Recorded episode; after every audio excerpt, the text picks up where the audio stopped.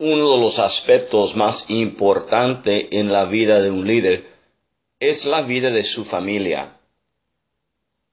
La familia no es el enemigo. La familia es la oportunidad.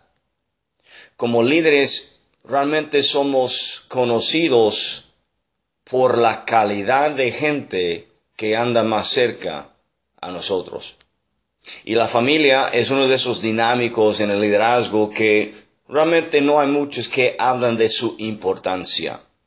Pero nosotros como líderes, cuando entendemos la importancia de la familia, entendemos que es una responsabilidad personal que tenemos para levantar a los de nuestra familia como líderes.